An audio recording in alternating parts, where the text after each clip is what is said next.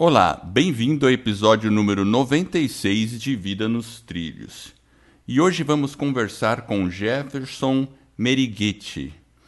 Ele é exponential coach, colunista da revista Paróquias, palestrante, especialista em história da arte sacra e apaixonados por museus e curadoria. Ah, e eu esqueci de comentar uma coisa: é Padre Jefferson.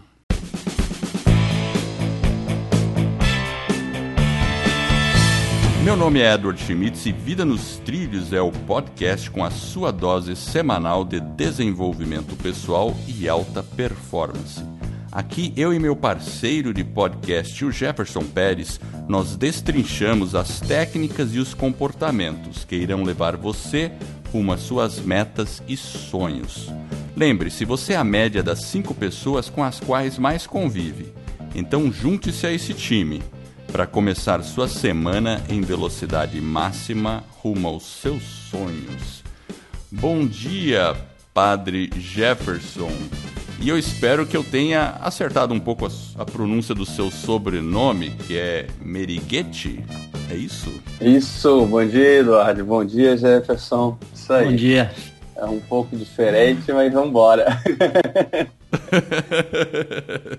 eu eu confesso que o... É, Meriguite, um bola um pouquinho, é normal.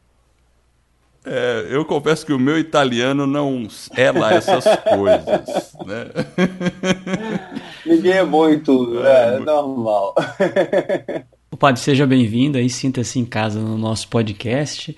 E a gente sempre começa a pergunta é, no começo, perguntando assim para a pessoa falar um pouquinho do pai, da mãe, como que isso influenciou na sua vida, né, como foi a influência dos seus pais, principalmente né, aí no início da sua jornada, e quem que foi assim a pessoa que mais te influenciou na infância?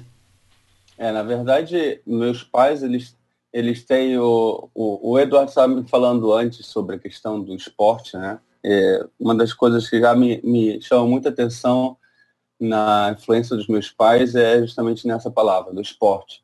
Porque meu pai é, é era maratonista, né? agora ele não está mais correndo, e minha mãe também. Então eu cresci nesse ritmo de atletismo, comecei até a frequentar, fazer corrida, lembro de de medalhas que já criança recebia no Maracanãzinho, no Maracanã e outras mais. E então, um, um fato até engraçado que, que me, como meus pais combinaram com minha, minha tia de me de cuidar de mim enquanto eles faziam uma corrida, isso aqui mesmo no, no, no Rio de Janeiro, eu sou carioca, e, e aí minha tia se atrasou e ia sair, ia, ia dar largada e meus pais ali prontos para e eu devia ter, sei lá, uns 9, 10 anos. E aí eles justamente tinham um, um, um, carro de polícia próximo que ia acompanhar a corrida. Eles, de maneira muito prática, chegaram lá. Você pode cuidar dos nossos filhos, vocês vão fazer o trajeto, pode podemos pegar no final nosso filho com os senhores. E aí eles toparam, eu entrei no carro de polícia e me senti a autoridade da corrida. E aí deu tudo certo no final, minha tia levou uma bronca e eles correram e deu tudo certo. Então, é... sempre foi muito, a gente sempre levou uma vida assim muito muito tranquila e muito voltada para o esporte e, e, as, e as coisas caminharam muito bem. Né? Papai sempre foi para mim um, um, um, sinal de muito trabalho, de muita luta, de muita garra e perseverança. Assim, nunca desistiu. E quando o salário não dava, ele arranjava um bico, fazia uma coisa e outra para justamente dar o melhor para a gente. Então ganhei muito isso de herança de papai, da questão é, de dar o seu melhor, né? de não fazer a coisa pela metade. Se for para fazer pela metade, eu prefiro não fazer. Eu ganhei muito forte isso dele. Né? Tem muito isso meu, graças à luta dele. Mamãe já, já, já recebi já essa, essa energia de cuidado. Né?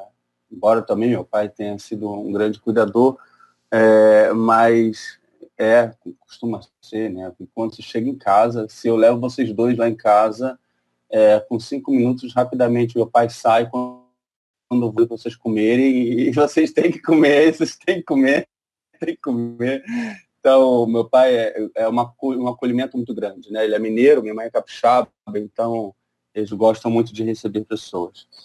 Minha mãe, eu recebi muito essa força de cuidado também.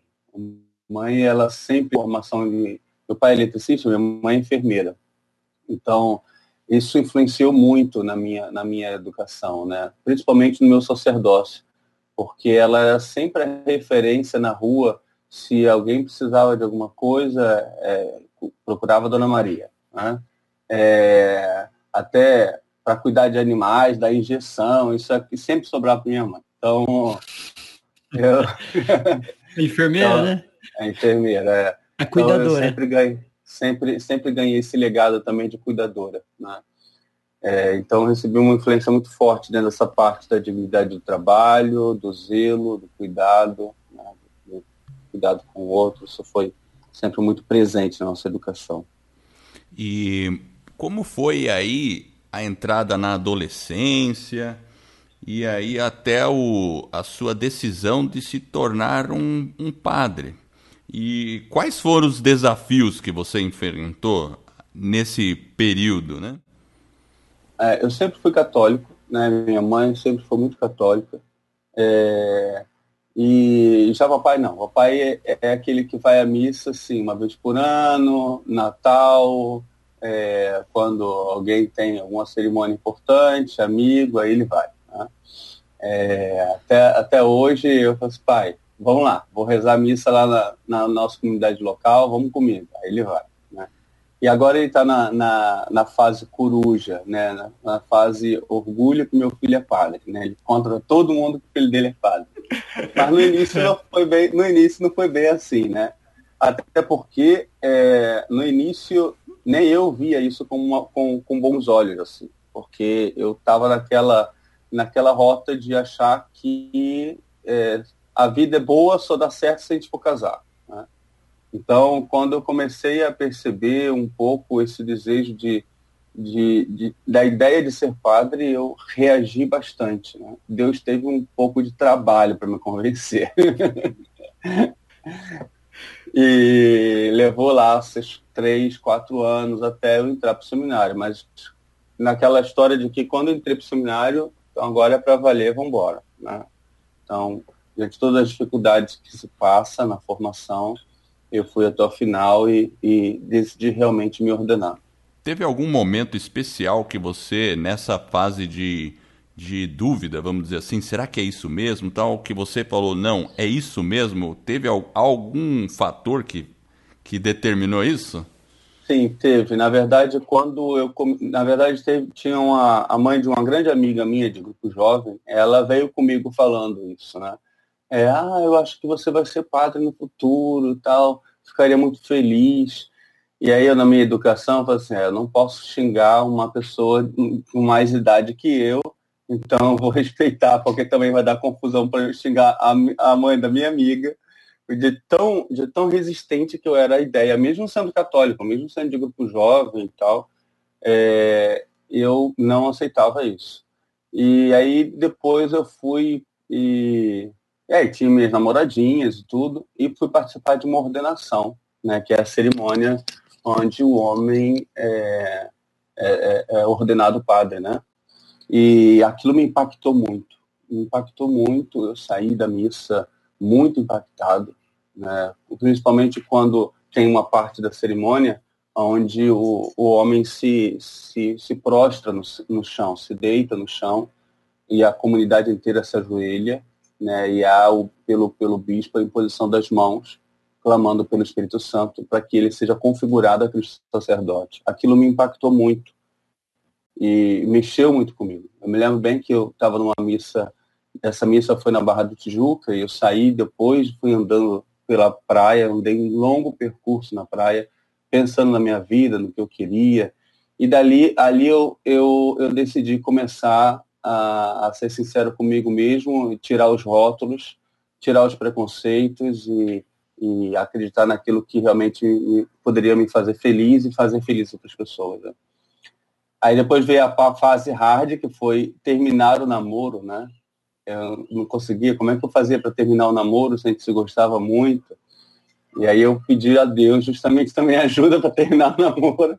E a coisa foi pouco andando, né? E sou muito feliz com o padre e não me enxergo de outra forma. Né? Entendi. Você enfrentou resistência dentro da família ou, ou não? Assim, eu digo família, família abrangente, inclusive. Né? Não, por família abrangente não, mas por parte do meu pai, sim. Meu pai foi bastante resistente no início à ideia, porque eu, eu fiz técnico em informática, meu segundo grau, é, estava seguindo para um bom emprego, já queria comprar meu carro, já estava namorando bem, e, a, e aquela minha namorada, ela era, era professora de inglês, inclusive. Né? Legal. muito inteligente, muito bela, família maravilhosa. Você sabe aquele namoro perfeito, sabe? Não tinha como é, se arrepender. E, e aí isso entrou em parafuso na cabeça do meu pai, né? Porque eis que está tudo andando muito bem, eis que de repente eu chego com a notícia que eu terminei o namoro, que eu quero ser padre. Eu disse, como assim? o que está acontecendo, né?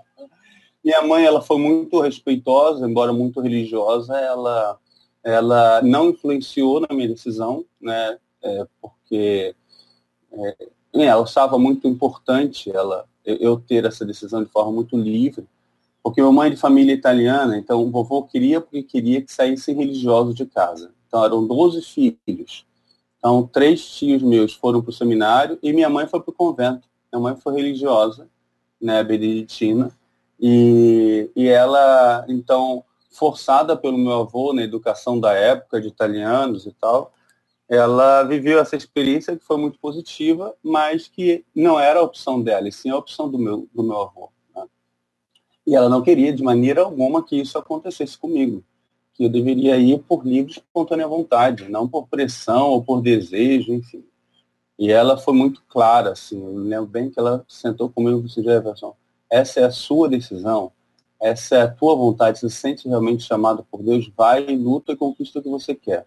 Agora, se sinta muito livre de permitir-se sair do seminário quando você realmente perceber se é, se não é, e as portas daqui de casa vão estar sempre abertas. Então ela sempre me deixou muito livre para alcançar o que realmente fazia sentido para mim. Né? Isso foi muito bom. Agora meu pai, logo no, no início, ele ficou assim, o que está acontecendo? Tu não gosta mais de mulher? O que foi isso aqui tal? Não, não é nada disso. E, mas eu realmente, diante da beleza do namoro, diante da maravilha da vocação matrimonial, eu me sentia ainda não realizado. E estranhamente, quando eu olhava para a vida de um padre, pelo bem que ele fazia à sociedade, pela gratuidade da vocação e tudo mais que é próprio da nossa vida, e ali sim eu me encontrava. Então eu falei, cara, não tem que entrar num rótulo, que é um rótulo positivo, ah, você tem que casar, sim, é positivo, mas é, às vezes as pessoas entram nesse rótulo, nessa pressão social, e não se permitem serem felizes da maneira que particularmente serão felizes. Né?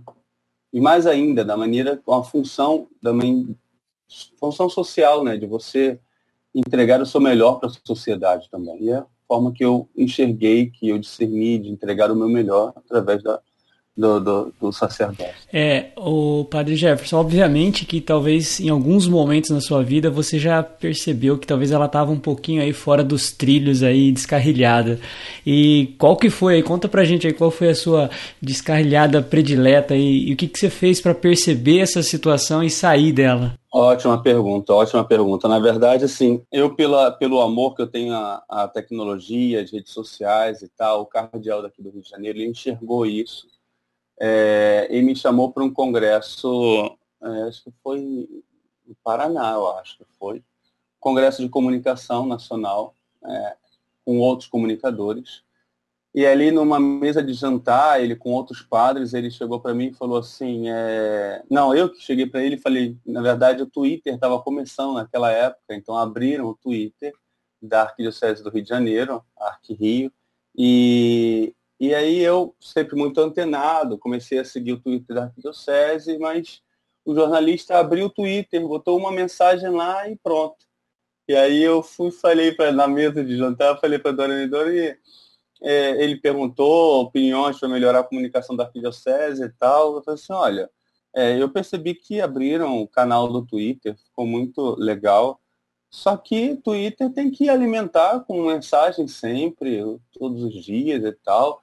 E tem acho que uns 36 dias, acho um tempo assim que, 20 e poucos dias, que ninguém escreve nada lá. Aí Dorani foi, chegou para mim, olhou para mim e falou assim, ah, que boa análise, ótimo. Então tá bom, então a partir de hoje você pode cuidar do Twitter. Eu falei eita, boca grande. Aí virei para um outro jornalista depois, assim, o que, que eu fiz, gente? Por que eu abri minha boca para sugerir uma coisa? Ele está pedindo para agora ficar responsável pelo Twitter. E, e aí, depois de um, de um certo tempo, aí tá, assumia, comecei a contribuir com o Twitter da Arquidiocese. Depois de um certo tempo, eu fui para a formatura de, uma, de, de comunicação da própria Arquidiocese, na PUC, aqui no Rio. E aí, quando terminou a missa, a dona Ani chegou e apresentou, ah, esse aqui é nosso, nosso diretor das redes sociais, nosso assessor das redes sociais.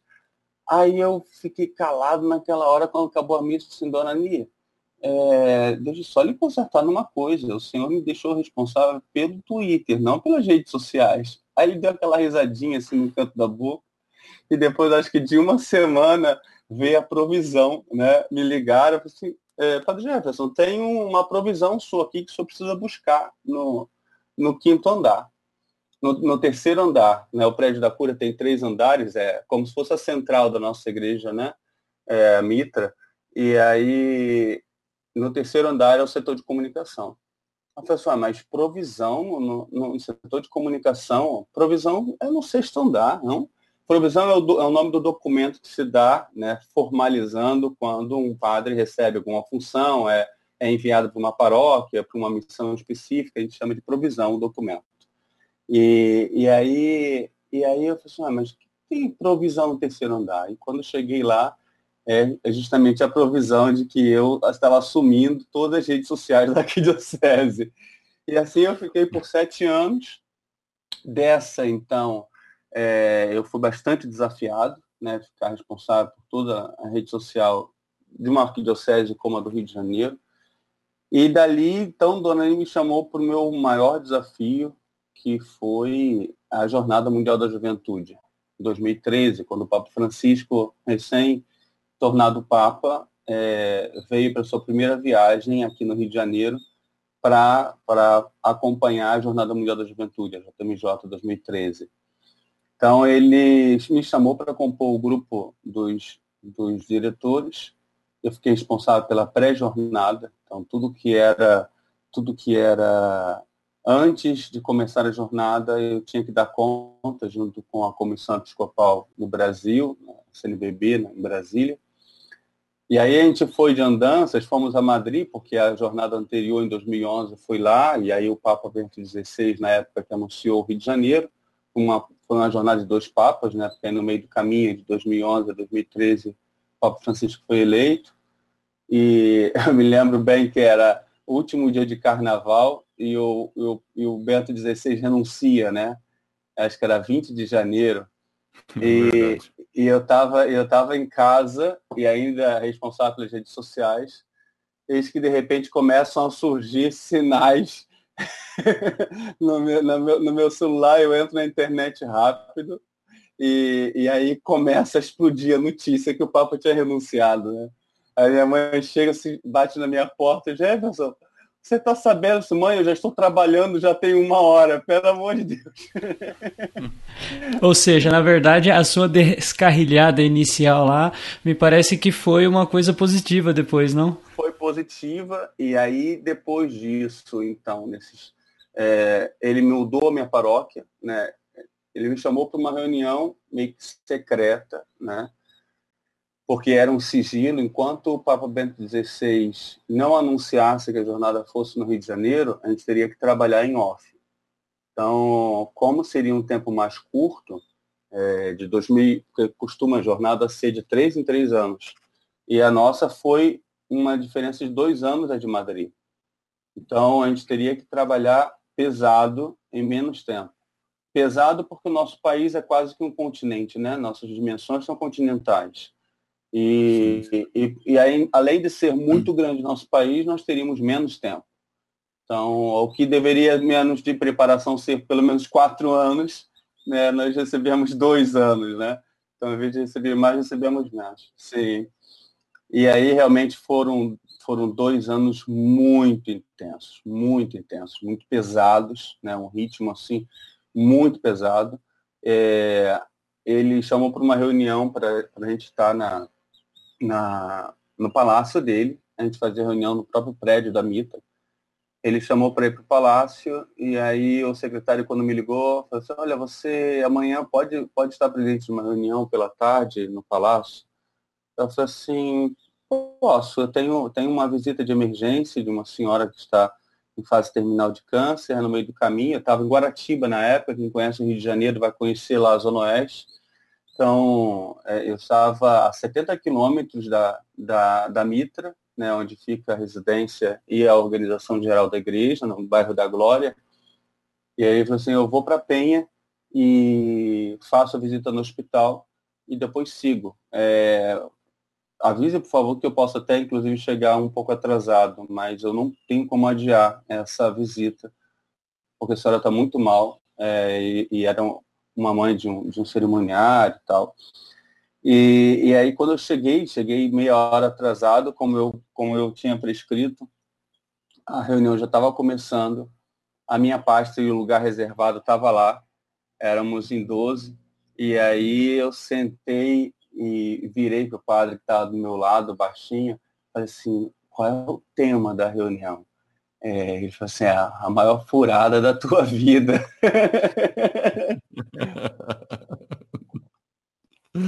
E estava lá escrito pré-jornada, né? Então, realmente, ali, depois, depois que acabou a reunião, Dorani falou, é, olha, você sabe o que isso significa, né? Eu falei, é claro que eu sei, né? Transferência de paróquia, porque a paróquia onde eu tô, eu estava sozinho, eram 10 quilômetros de extensão de paróquia, eram 12 capelas, né? Quem não conhece mais ou menos é, o ritmo de igreja, era como se fosse a matriz e 10, 10 filiais, 12 filiais de uma empresa. Então, eu tinha que gerar, é, e aí como pároco, que é o nome do, tipo o CEO da paróquia, né? A gente tá, trazer um pouco termos assim que o pessoal possa compreender melhor. É, então eu tinha que gerir, eu tinha que cuidar a contabilidade pastoral, as celebrações, é, obras, é, departamento pessoal, organização de funcionários, tudo isso. Então, o pessoal que pensa que padre só celebra missa precisa fazer um upgrade aí no conceito, porque se fosse só celebrar a missa seria ótimo. E você tocou, você tocou num ponto fundamental que eu acho, porque eu também conheço um pouco, porque eu tenho uma educação católica e então eu conheço um pouco esses bastidores. Uhum. E realmente, padre, principalmente o pároco, ele é um empreendedor. Sim. Concorda, Jefferson? E essa... É padre Jefferson, né? Concorda? É, vamos combinar esse negócio aqui, ó. Eu nunca, nunca exijo que as pessoas me chamem de padre, eu não faço questão de chamar, embora, embora seja a minha cereja do bolo, o meu sacerdócio. É verdade. Quando você começou a falar, ah, é coach, é isso, é aquilo, sei lá, e aí é padre no final, você assim, ah, legal, o Eduardo botou a cereja do bolo no final. é, que, é que ali eu fiz para gerar um suspense, sim, entendeu? Para mim, para mim é o vinho melhor, é o vinho melhor. Isso então, mesmo, isso mesmo. Realmente o sacerdócio potencializou muito a minha pessoa, o meu ser Jefferson. Né? Então combinemos eu, padre, e o, e o, e o Jefferson Pérez Jefferson. Jefferson, eu te dou o prazer de ser chamado de Jefferson, certo? Tá bom, hein? Mas eu acabei esquecendo o que você falou. É do empreendedor. Ah, sim. O fato de um de um pároco, um padre, principalmente na função de pároco, ser um empreendedor, como empresário, né? Eu, eu sempre tive muito, muito carinho é, e zelo com essa palavra empreendedorismo, né? É, eu até penso e rezo, sabe que eu rezo para que é, a igreja, os religiosos, o povo sejam cada vez mais empreendedores para anunciar as melhores coisas, anunciar o reino dos céus porque eu ainda sinto muita falta de empreendedorismo na igreja. Né? É uma crítica que eu faço à igreja, né? e é uma crítica como naquela época do Twitter, né? que eu faço ao mesmo tempo sendo empreendedor. Então, eu fui muito precoce, assim, como pároco, porque com, com, seis, com seis meses ordenado padre, padre É, então eu era vigário, né, que é como um auxiliar, né, um auxiliar do pároco.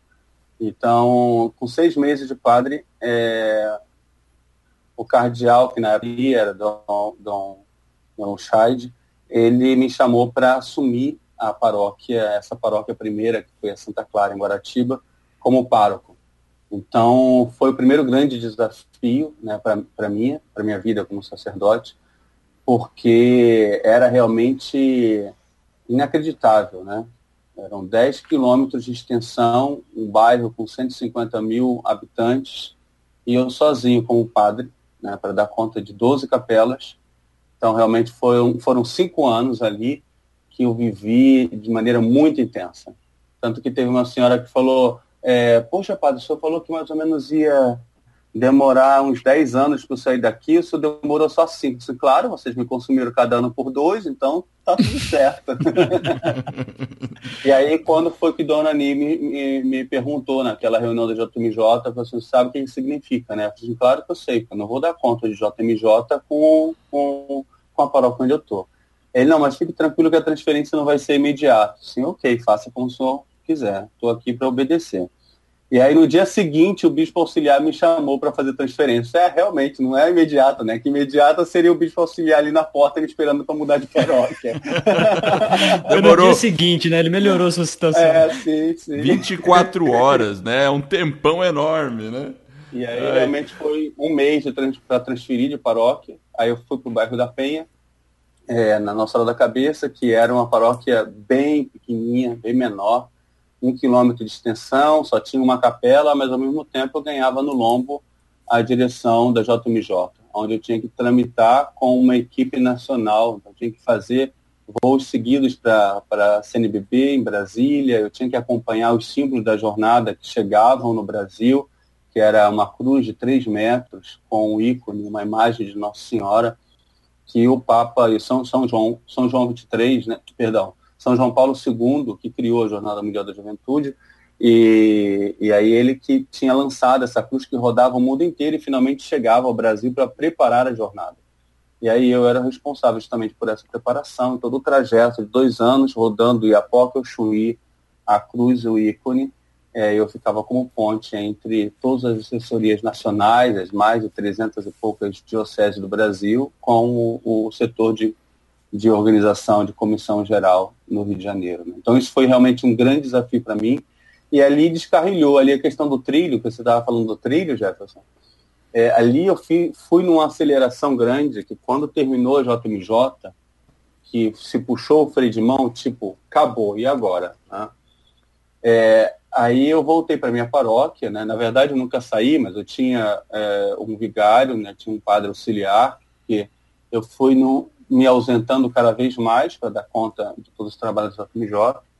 E eu voltei para voltei para para o ritmo normal de pároco. E naquele momento ali eu vi que eu estava muito acelerado, né? Psicologicamente eu tinha acelerado demais, né? Graças a Deus isso não me gerou nenhuma patologia é, psicológica, mas eu vi que eu estava muito acelerado. Então eu começava uma coisa, não terminava, começava outra, que emendava na outra. E, e para gestão e direção da JMJ isso fazia sentido, mas somente como pároco não mais. Então eu pedi um ano sabático. Né? Eu, e, aí, e aí, como gente, vocês também falam aí sobre desenvolvimento, né, e tudo, desenvolvimento pessoal, eu fico muito sincero, fico muito justo comigo mesmo, de que padre tem que ser um mestre da oração. Tem que ser aquele que, que está justamente muito antenado com a realidade e com o interior do homem, que ele chega, chega a um resultado ali justamente de, de, de melhoria, né? de alcançar um, um resultado melhor. E, e, eu via que isso não estava mais acontecendo nem comigo. Né? Eu não estava rezando mais direito, estava muito acelerado. Né? Eu, é, você estava falando sobre, sobre empresário, né? Dentro da dinâmica religiosa, aí, aí eu sou, sou crítico com relação a essa palavra, é, porque se o padre não reza, se o padre não consegue observar é, o sofrimento, a dor daquela pessoa, não se compadece, não, não se inclina, não muda a vida da pessoa pela misericórdia, ele deixou de ser o, o, o Cristo na vida das pessoas, né? de ser, ser próximo, de ser justo, de ser, de ser é, bom, para ser um empresário religioso, né? para ser aquele que administra bens da igreja, que cuida de cerimônias, de ritos, e isso eu não queria para mim. Então eu estava percebendo que eu estava esvaziando minha espiritualidade por causa de tanto trabalho que eu tive para dar conta do melhor para a recepção dos jovens do mundo inteiro e do Papa Francisco. E aí foi quando eu pedi um ano sabático. Eu pedi um ano sabático, isso gerou é, um, um, burburinho né, entre todos. Né? Ah, meu Deus, o que está acontecendo? O padre Jefferson deixar de ser padre, vai largar a batina, como o pessoal falava, né? vai largar a batina e tal. E, mas ao contrário, né, eu estava muito, muito apropriado de mim mesmo e do meu melhor. Né? Foi quando começou é, o caminho coach na minha vida porque nisso eu estava procrastinando coisas simples, e aí na minha terapia com meu psicólogo eu trabalhava com isso, e aí uma amiga veio me oferecer um, um processo coach para fazer, e eu nesse propósito do ano sabático, é, a arquidiocese não teria ajuda financeira para me dar, para eu sair, é, e eu queria terminar minha especialização em História da Arte Sacra fora, porque eu fiz uma especialização é, pelo Mosteiro de São Bento, aqui no Rio.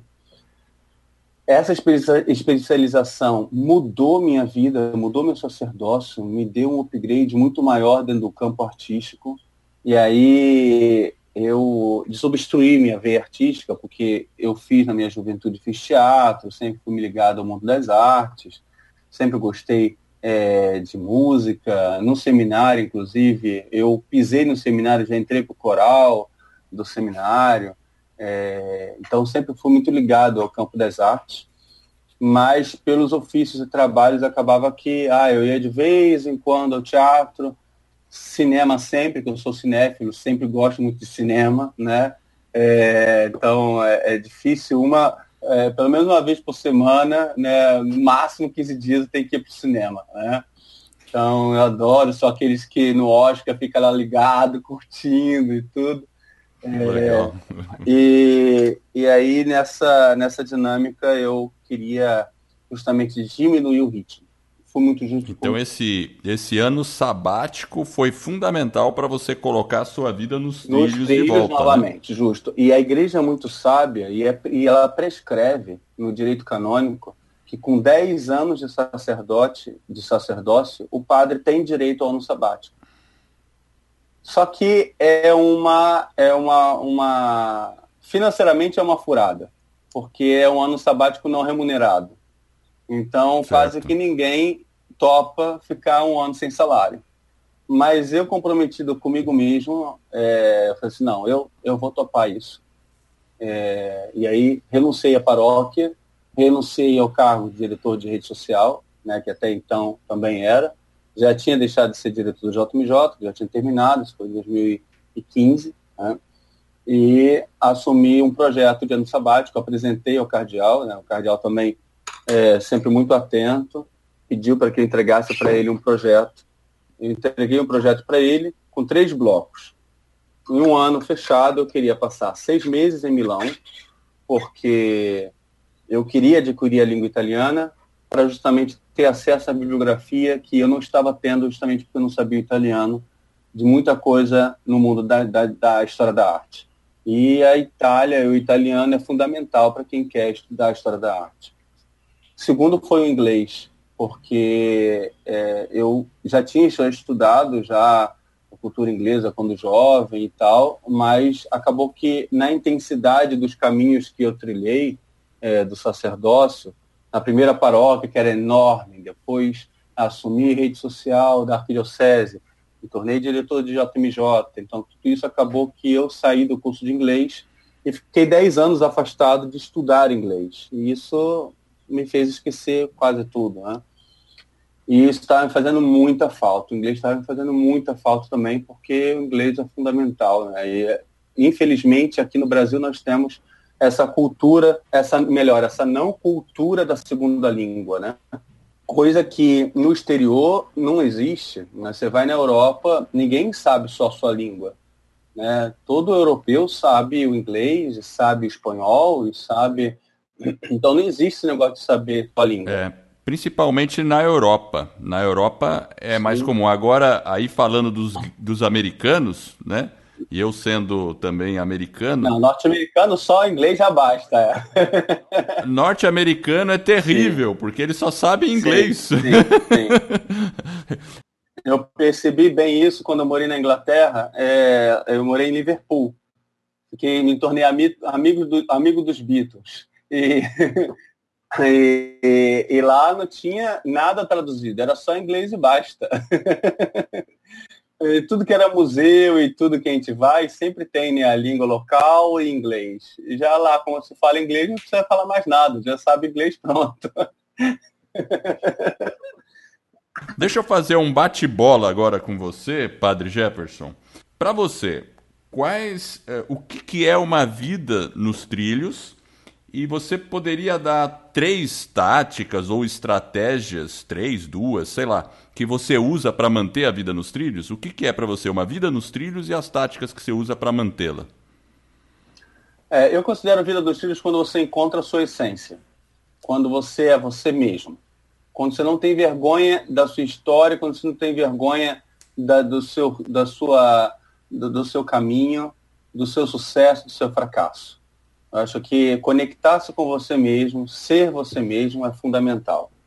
É, sair do trilho é perder a sua própria identidade, para mim. Né? E isso é uma coisa que eu não arredo o pé. Né? Eu preciso ser eu mesmo aonde eu estiver. Às vezes as pessoas querem criar intimidade comigo e elas falam assim, ah, padre, nesse momento, então vamos fazer o seguinte, vamos fazer uma conversa de homem para homem, vamos fazer uma conversa entre amigos, vamos ter um assunto de, de, de, de botequim. Nesse momento o senhor não é padre. Só, me desculpa, mas a marca foi tão profunda que eu até nos infernos, se Deus me livre e guarde, irei como padre. Então, se você quer gerar intimidade, me deixa ser padre, porque ser padre para mim é ganhar potencialidade de entrar na essência e ajudar as pessoas dessa forma. Então, é, para mim, é, estar nos trilhos é não ter rótulos, não ter preconceitos, sendo você mesmo. O que, que você falou depois? Uh, se você tem alguma, alguma prática ou estratégia que você utiliza no dia a dia para se manter nos trilhos. Ótimo. É, eu começo pela manhã tendo um, tendo um, ritmo, né? É, de conexão comigo mesmo, com Deus, para depois chegar no próximo. Acho que as pessoas hoje se perderam muito, se ligando até, estava falando sobre rede social, né? Acordou, já mexeu no celular, já viu no WhatsApp, já entrou nas redes sociais, já.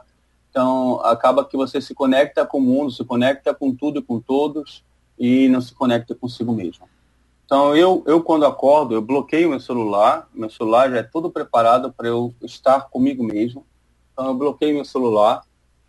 Quando eu desperto, eu uso um, um despertador que eu goste no celular e tudo, o celular, mas eu não levo, não, a, a, uma dica prática, pronto, não leve seu celular para a cama. Ótimo. Ótima dica. Não leve seu celular para a cama, porque no momento que a gente deita e leva nosso celular, a gente perde no mínimo ali meia hora. A gente vai fazer verificação, quem escreveu, quem não escreveu, a gente vai olhar uma coisa e outra, e ali a gente perde qualidade de sono, a gente perde qualidade de atenção, a gente perde qualidade de conexão. Né? Especialistas falam, inclusive, sobre a iluminação do celular, que atrapalha a qualidade do sono. Então, quem se liga em qualidade de vida verdadeira, que já está já esmiuçando detalhes para gerar mais qualidade de vida, vai bem saber entender o que eu estou dizendo. Né? É, até influenciadores digitais né, já entraram também nessas partes específicas, onde não se leva o celular para a cama. É, então eu desperto e tem conexão comigo primeiro. Né? Eu me questiono, eu me pergunto, eu me, me verifico se está bem. Tanto que por exemplo, ontem eu acordei angustiado, né? Então eu me conectei angustiado, acordei angustiado com a, com a, com a, a proximidade da minha viagem, minha próxima viagem, tudo que eu tenho que preparar antes. Minha mãe vai comigo, vai ser fantástico isso, porque a gente vai fazer uma viagem também de conexão familiar, né, onde minha mãe vai ter a oportunidade que eu tive de ir à província de Mantova, na, na, no, no paísinho onde moravam e moram até hoje os nossos antepassados, né, os parentes de hoje. E, então, eu me vi angustiado por causa disso, assim, é, estou angustiado. Então, eu consigo nominar meus sentimentos. Tem muita gente que ainda não chegou a essa arte de desenvolvimento pessoal de dizer sobre si mesmo. E isso é muito importante. Eu conseguir me entender a ponto de dizer, não, eu estou feliz, não, eu estou triste. Eu estou por quê alegre? Eu estou por quê triste? Eu estou por quê angustiado? Porque no momento que a gente não identifica, a gente não cuida. No momento que a gente não cuida, a gente não resolve. Então, a gente precisa ser pessoas, precisamos ser pessoas bem resolvidas. E para isso acontecer, eu preciso me enxergar, eu preciso ter prioridade. Ah, eu cuido de todo mundo, eu sou padre, cuido de todo mundo, mas não cuido de mim. Não. Então, eu tenho que fazer meu esporte, eu tenho que fazer aquilo que faz sentido para mim. Né? Eu tenho um sonho meio louco, né, de ainda me tornar um, um, um, um padre Ironman. É, porque, só, porque por formação ali, influência dos pais, eu fui para o atletismo e fiz corrida. Depois, é, mais crescido, na adolescência, comecei a fazer natação. E já padre, um outro padre me chamou para fazer uma peregrinação de bicicleta de sete dias, saindo daqui do Rio de Janeiro até Aparecida, em São Paulo. E foram 460 quilômetros de bicicleta, num grupo de mais ou menos 20 atletas, teve que ter um preparo específico, foi fantástico isso. Foi realmente um retiro sobre dois rodas. E ali foi uma conexão muito boa comigo mesmo, né? com, com Deus e com o outro. Então, assim, para mim entrar nos trilhos é eu buscar a minha essência. E ali, na minha formação antropológica, eu, e como filósofo formado, eu não acredito que o ser humano se basta. Né? Aqui, usando a filosofia, é, o ser humano não se basta. Ele precisa estar em contato com o outro, precisa se conectar com a realidade, ele precisa acreditar que há algo maior do que si mesmo. E aí entra Deus, e aí entra o relacionamento, é alguma coisa que eu prezo muito. Não dá para a gente ser feliz se a gente não se relaciona bem com as pessoas, com o maior que eu, comigo mesmo. Então é um tripé. Né? É, no cristianismo, a gente tem os dois maiores mandamentos, né? amar a Deus sobre todas as coisas e ao próximo como a si mesmo. Então aqui é um tripé de relacionamento de amor que gera justamente essa vida nos trilhos. Porque eu eu, eu entendo que eu não me basto, eu entendo que acima de mim há alguém que gera e que ordena tudo, então eu escuto, eu obedeço, eu acredito que ele deseja o meu melhor, mas se eu que sou cheio de defeitos, é, eu quero o melhor para mim, o melhor para todos, imagina aquele que me criou. Né? Então, é, essa dinâmica de amar a Deus sobre todas as coisas é fantástico, gera uma ordem incrível, uma potencialização humana fantástica. Essa transcendência está faltando no mundo hoje. Né? Pelo consumismo, pelo materialismo, as pessoas perderam a, a arte de transcenderem a matéria.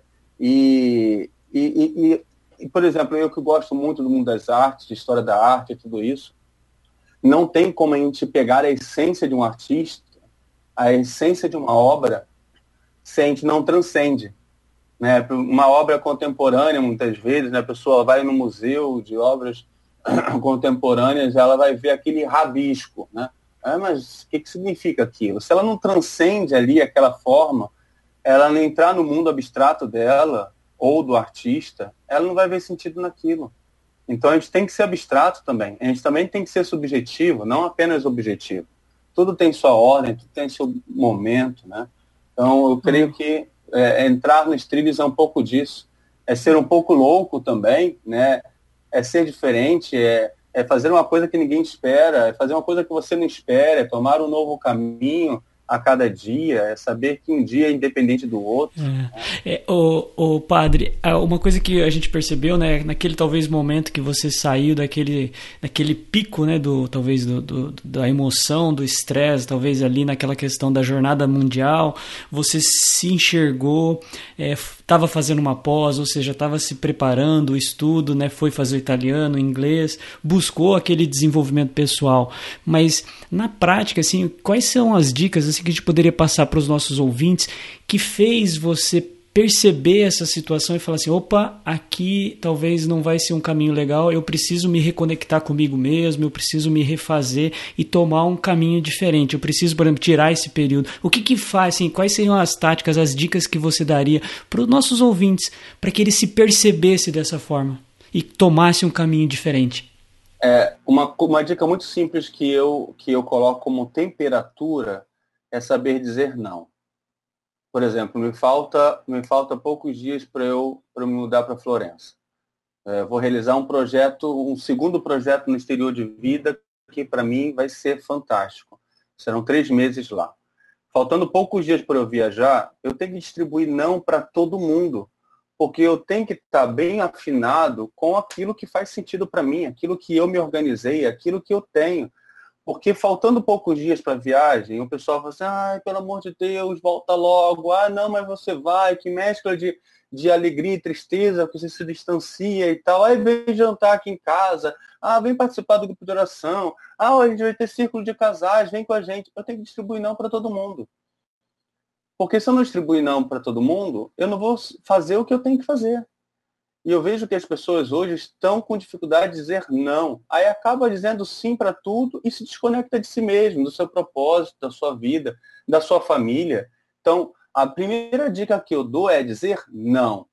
Dizer não ao celular nas refeições. Mas que droga esse negócio de que tem que comer com o celular? Não.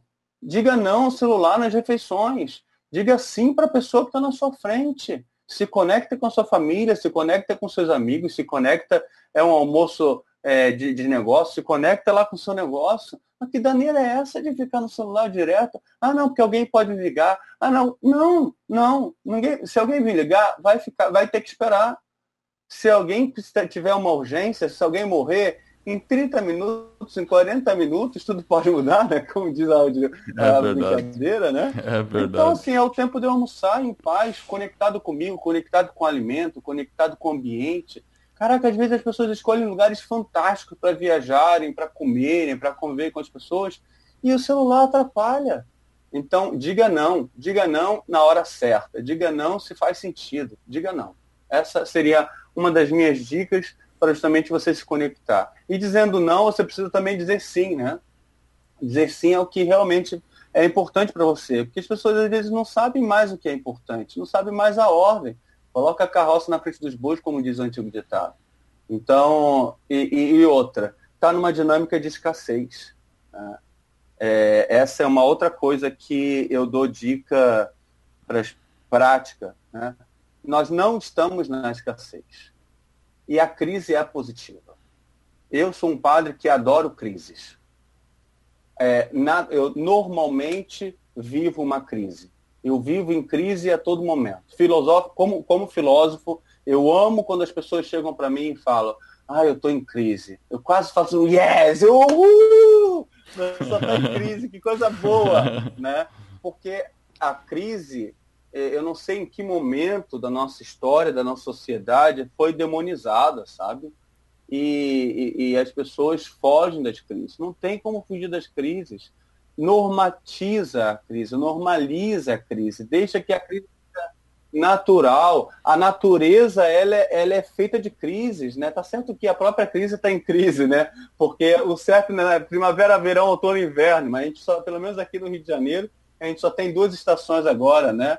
Quente e, e clima é, de derreter. Então, as, as, árvores ficam perdidas quando dão seus frutos, quando deixam as folhas caírem, já não sabe mais os horários. Mas a natureza, naturalmente, ela é feita de crise.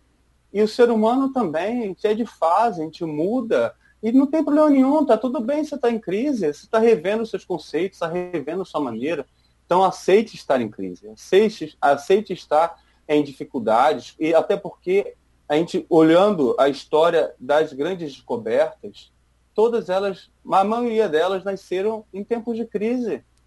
No pós-guerra, as maiores descobertas de tecnologia são pós-guerra. Então, assim, são, são maravilhosas crises. Que venham as crises. Não tem problema é de crise. Mesmo. Se resolva é com a crise. Ah, não, estou com crise no casamento, estou com crise na amizade, estou com crise no trabalho. Perfeito é ali que a gente vai rever os nossos conceitos, é ali que a gente vai valorizar o que realmente faz sentido para a gente. a gente ah, vai atualizar a nossa história. Ah, a gente vai realmente perceber que a gente está apegado a uma coisa que não tem mais nada a ver com a gente hoje. Né? Então, Padre Jefferson, você poderia recomendar algum livro ou livros que mais te influenciaram e que você poderia, que você acha que poderia ser benéfico aos ouvintes? Olha, nessa dinâmica de crise, é, eu estou preparando um conteúdo que eu vou, vou fazer lá em Florença, falando sobre os doutores da igreja. Doutores e, e padres da igreja. Na verdade, foram homens que foram especialistas em humanidade, a começar, né? Porque eu sou muito crítico quando uma pessoa fala que é, que é religioso e não é ser humano.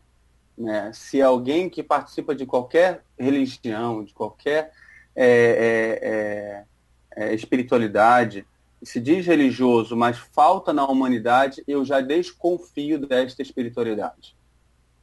E aqui, na Igreja Católica, em tantas outras igrejas, está cheio de gente que se diz religioso e não é humano, não é ser humano. Essa é uma grande crítica também que eu faço e lanço ela sobre mim mesmo, estou sempre muito atento com a minha humanidade, meu nível de humanidade, porque se eu coloco o meu sacerdócio como um pedestal e me afasto da necessidade do outro, eu já perco minha essência e já perco já uh, o meu valor da, da humanidade. Então, é, o primeiro livro que eu li no seminário e que realmente me ajudou muito foi contando um pouco da história desses padres do deserto, que foram homens que viveram ali no quarto século, quinto século, até o sétimo, oitavo século a gente considera dentro da igreja como padres do deserto ou santos padres. Foram homens que se distanciaram da sociedade e foram grandes pensadores. Né? E são fantásticos. A escrita deles é de uma profundidade para quem é e para quem não é religioso. Né? É, então, o primeiro livro que eu indico é O Céu Começa em Você. Né? O Céu Começa em Você, ele mudou minha vida. Né? Ele já teve já não sei quantas edições, né? e, e realmente é, me ajudou, me ajudou muito, me ajudou muito. Agora, é, eu, eu gosto muito também dessa dinâmica é, de autoconhecimento. Então, eu gosto muito de. Ah, sim, o Céu Começa com Você é de Anselmo Grum. Né? É, um outro livro que eu gostei muito, porque fala também sobre relação, é, é também do Anselmo Grum, mas junto com a Ramona Robin, é Estabelecer Limites, Respeitar Limites. Ele fala um pouco sobre os, os segredos de, de, relações interpessoais bem-sucedidas. Né? Então, isso, é, para mim, ajudou, ajudou muito também, porque trabalhar o temperamento, trabalhar a personalidade, a gente às vezes rotula, né? Ah, eu sou assim, né? Ah, eu sou assim mesmo, né? E muitas vezes a gente mistura muito. Então, aproveitar que o Eduardo está aqui, né? É, e, e, colocar, a gente tem lá o, no inglês o verbo to be, né?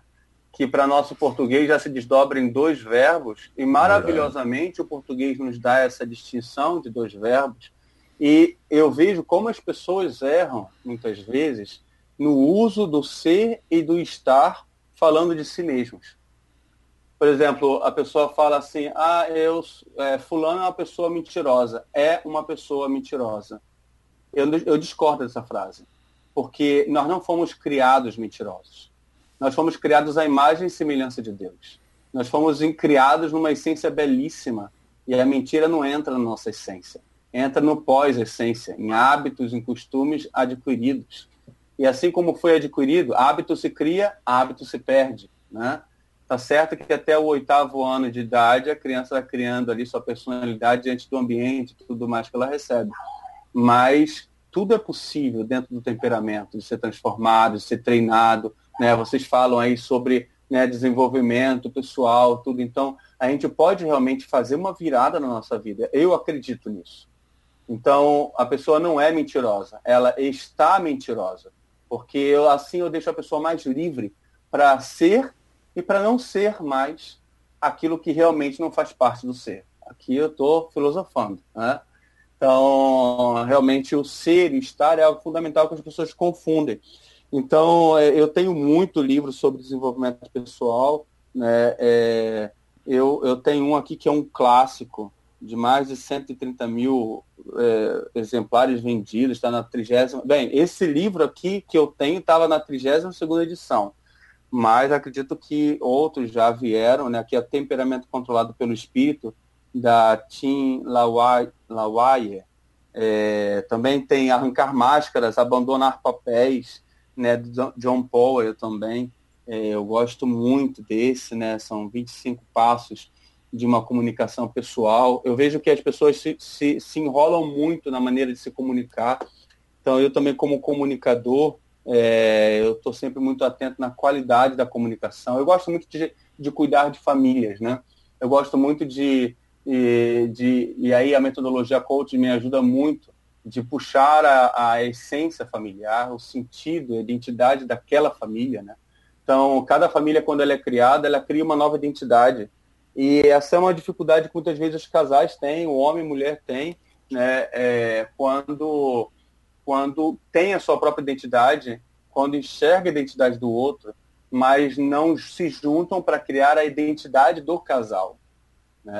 É, muitos casais, eles nunca amadureceram a esse ponto, né? porque precisa ter uma terceira identidade ali quando se, se juntam duas pessoas, se une, mas se cria algo novo. E, e, essa identidade do casal e a identidade da família precisa ser entendida e precisa ser respeitada. Então, uma família nunca será igual a outra. E muitas vezes as pessoas estão presas é, aos modelos antigos, né? Ah, porque meu pai e minha mãe era assim. Ah, porque eu sempre fui criado assim. Ok, mas então se você sempre foi criado assim, você vai continuar da mesma pessoa? Mesma forma, mesma educação? Cara, a pessoa que você se uniu, ela é diferente da sua família. Ela é diferente de você. E ótimo isso. Então crie agora um novo horizonte. Né? Então é essa questão de comunicação entre casal, comunicação pais e filhos, né? Isso para mim é, é, é, muito, muito positivo.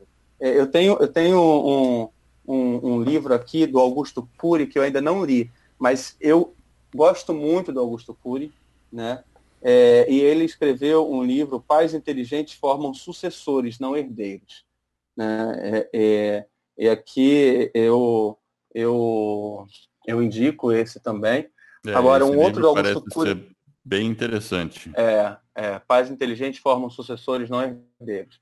Um outro livro que eu li dele, que foi muito bom para mim, naquele tempo pós-JMJ, que eu me acelerei muito, foi sobre a ansiedade.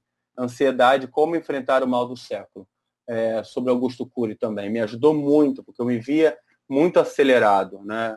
muito ansioso. Então, eu diminuí é, os meus graus de ansiedade justamente com a ajuda de Augusto Cury, do meu psicólogo, da minha coach.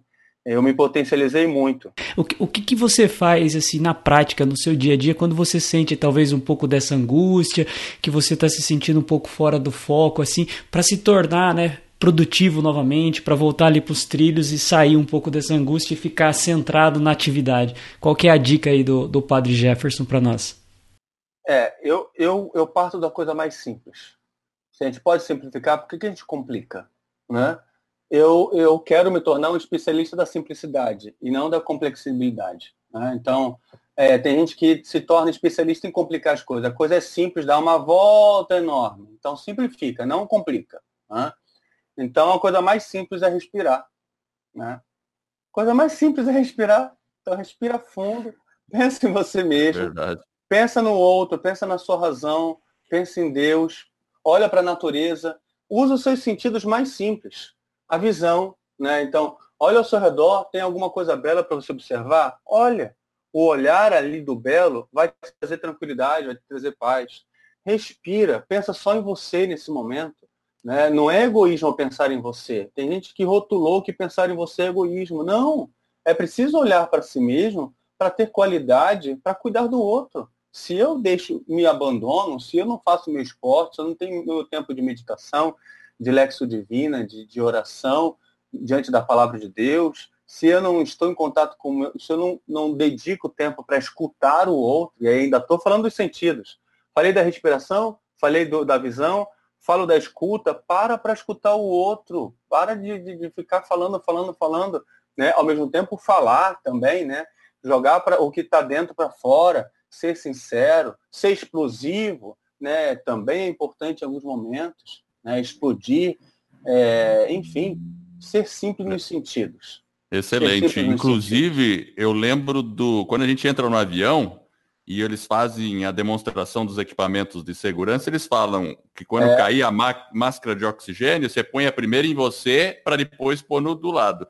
Por claro, quê? Porque você tem que estar bem para poder ajudar o outro. Então, pensar em si e estar bem de, em si primeiro para poder ser capaz de ajudar os outros. Uma pergunta aqui. O que você fala quando alguém fala para você que é ateu? Assim, bem simples para a pessoa. O que, que você falaria? Ali eu puxo minha filosofia. Ali eu puxo minha filosofia né, e trabalho num campo filosófico né, qual é a capacidade dele de transcender. Porque se ele não acredita num ser maior, ok, mas ele consegue transcender ele mesmo em direção ao outro. Ele consegue encontrar algo que para mim é divino, é essencial no, no, no, no universo, né? Personificar, porque o cristianismo ele é muito personalista, né? o, o, o, eu me arrisco em dizer que o cristianismo também depende da matéria. Tanto que é, o Cristo se encarnou, se tornou carne. Então nós somos muito palpáveis também. O cristianismo é muito palpável. Quando eu fiz um retiro na Terra Santa, né, é, e, e, foi fantástico isso, quando eu completei, e foi o potencializador para o meu ano sabático, eu fiz um retiro na Terra Santa. O, o pregador, ele foi um retiro próprio para padres. Foi muito bom. E ele já era a segunda vez, eu tinha sido diretor espiritual numa, numa vez anterior, e o, e o, o pregador falou assim, aqui na Terra Santa, quando os homens não falam, as pedras se comunicam. Porque até as pedras falam de Deus aqui na Terra Santa. E, e aí eu percebi o quanto a nossa fé ela é palpável né? como deixa rastros divinos da presença de Deus que se tornou homem entre nós. Né? Então, quando eu encontro com um ateu, primeiro eu respeito, tolero. Né? Ali ele tem as suas razões para não acreditar num ser transcendente, num ser maior do que nós, seres humanos, que ordena todas as coisas. É... Segundo, tenho o valor do diálogo. Né? Então, sempre estou muito pronto para dialogar. Né? Ontem estava falando com um grupo de criatividade, eu pertenço a um, um, um grupo é, do Murilo Gun, né? eu fiz a Learning School e conheço bem ele, a família, a gente tem uma amizade muito, muito legal. E, e aí eu estava no grupo deles, né, da nossa escola, e, e aí estava falando com uma, uma das alunas, eu pedi ajuda de tecnologia no grupo, né, a questão de, de Facebook e tal, e aí ela entrou, me indicou algumas coisas e disse que ela era é, de lá do norte. Eu, ai, que fantástico e tal, eu sou louco para ir para Belém do Pará, porque é, nunca participei do Círio de Nazaré. Você já foi e tal? Ela falou assim, não, eu sou protestante, mas eu gosto muito de ver a fé do povo e tal. Eu assim, poxa, que legal, olha, primeiro eu quero lhe agradecer pela sua tolerância, pelo seu diálogo. É, eu até recebo é, mensagens de um amigo que manda é, ao vivo a transmissão e eu vejo, assim, cara, fantástico, porque eu acho que é, as nossas diferenças não são maiores do que o que nos une. Né? Então, seja cristão, seja ateu, seja é, é, é de, de, de, de, religiões afrodescendentes, enfim, seja quem for, acho que o importante é a gente ter diálogo, a gente respeitar o outro, a gente cuidar do outro. Acho que isso qualquer religião defende, né? Cuidar do outro sem rótulos. Né? Então, é, isso é fundamental. Então, para mim, quando eu encontro com, com um ateu, eu dialogo. Né? Tem, às vezes, é, aqui no Brasil, a gente às vezes tem mais dificuldade de encontrar ateus convictos. Nós temos né? ateus convictos, filosoficamente ateus e tal. Né? Na Europa, muitas vezes, a gente se encontra mais é, convicção no ateísmo mas quando eu sempre encontro um ateu, não interfere em nada no diálogo. Ao contrário, né, é, mexe com a minha curiosidade para entender como funciona, é um lado que eu quero, quero, quero acessar, né? Eu tenho uma prima que ela é esotérica, eu sentei para conversar com ela, assim, me explica como é que é isso, como é que é aquilo, funciona, como são suas, suas crenças. Então é fantástico quando a gente respeita a crença do outro né, e a gente dialoga. Isso é fantástico para mim. O Padre Jefferson, agora, é, se você pudesse deixar aí um conselho aí para o pessoal, a oportunidade de falar com o Brasil inteiro aí, qual o conselho que você deixaria para os nossos ouvintes? Separe uma hora por semana para você estar em silêncio. Está faltando silêncio na nossa vida. E o silêncio é fundamental para potencializar nosso desenvolvimento. Se você fala, eu não consigo, perfeito. Sinal vermelho levantado, agora corre atrás do seu prejuízo. Então, seja lá qual for crença que você tiver, seja lá onde você estiver, procure, e aí eu vou falar como um especialista de arte sacra, onde encontra a beleza do sagrado na arte humana, é, procure a beleza natural.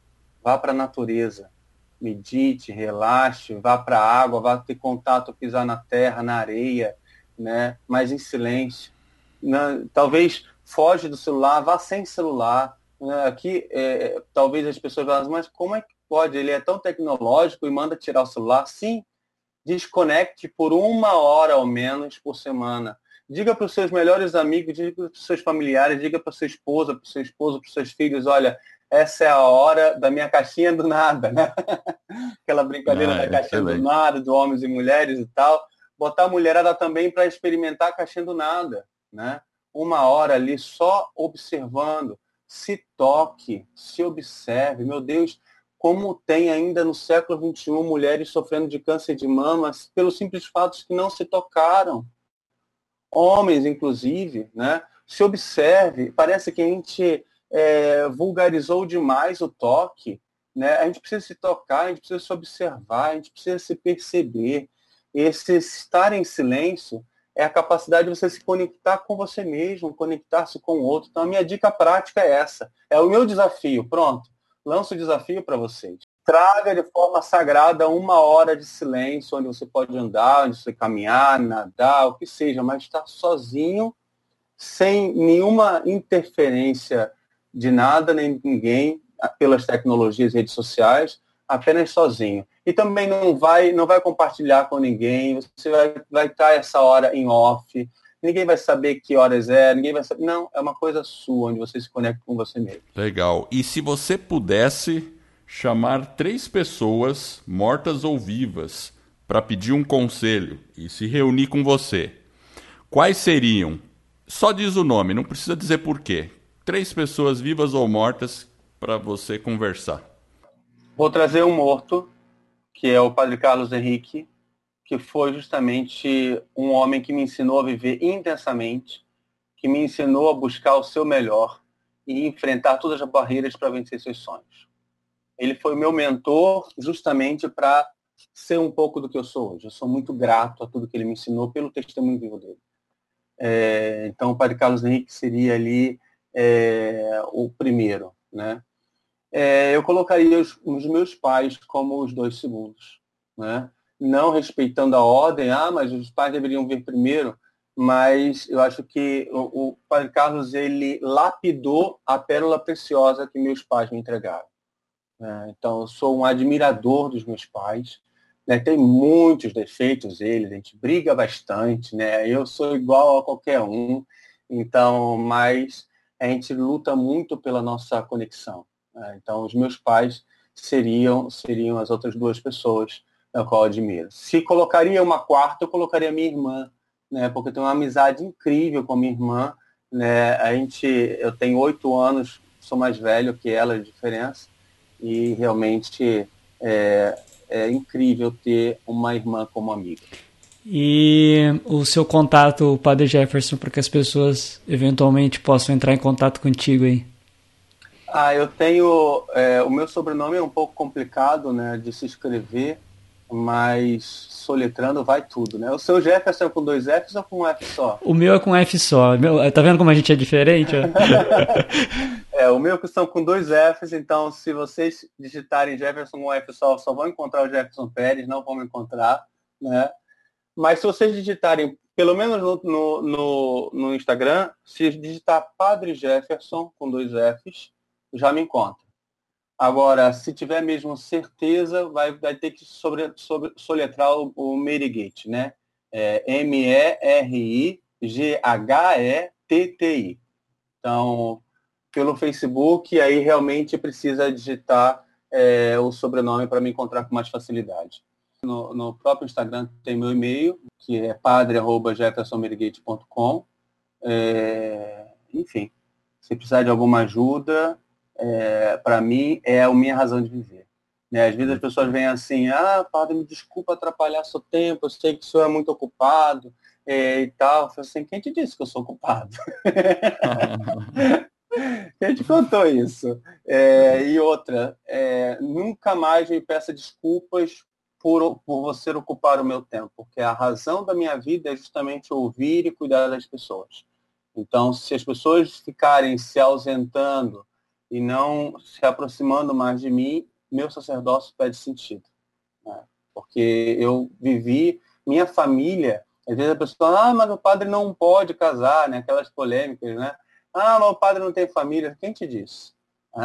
Minha família é a humanidade. Eu vivo como Cristo que não se casou, né? E que cuidou de todos do seu melhor. Então, o padre é imitar Jesus Cristo de lugar a lugar, de, de, de, família a família, cuidando e indicando o caminho do céu. Então, eu quero realmente que as pessoas acessem a mim. Então, quero ser completamente disponível a todos. Olha, muito obrigado, Padre Jefferson, por essa entrevista. E eu tenho certeza que ela deixou muitas pérolas para os nossos ouvintes. É, é obrigado num período que ele precisa dizer alguns nãos, mas pode dizer o seu sim para nós e para os nossos ouvintes. Então fica o nosso obrigado realmente. Eu que, eu que agradeço vocês por, por tudo isso. É, na verdade, diante de tantos nãos, eu, eu digo esse sim para vocês, porque realmente o podcast para mim faz todo sentido, é muito importante para mim. É, quando eu estou na academia, muitas vezes eu estou ouvindo uma palestra pelo podcast, no transporte eu ouço podcast, na viagem, então eu me alimento de muito conteúdo pelo podcast. E eu defendo muito o trabalho que vocês têm feito, inclusive de ensinarem outras pessoas a importância do podcast. É, então, realmente eu me sinto também honrado né, de estar fazendo essa entrevista com vocês e espero que através dela muitas pessoas sejam também beneficiadas. Eu quero agradecer você que está nos ouvindo. Eu espero de coração que este episódio e todos os outros que a gente venha a produzir ajude você a colocar sua vida nos trilhos rumo às suas mais justas aspirações. Se você gostou do podcast e da nossa mensagem, assine o podcast e faça uma avaliação. Se for de cinco estrelas, eu, o Jefferson Pérez e o Padre Jefferson ficaremos honrados. Este suporte vai permitir que o podcast ganhe reconhecimento e atinja o maior número de pessoas. Em troca, estaremos ajudando mais e mais pessoas a ficar no comando de suas vidas. E este é um movimento que se inicia. Fique ligado e acesse o nosso site www.vidanostrilhos.com.br. Lá você irá encontrar todas as referências, os livros que o Padre Jefferson comentou e detalhes sobre os, esse episódio. Eu agradeço a audiência e por essa jornada que está apenas no começo. Vida nos trilhos, você no comando da sua vida.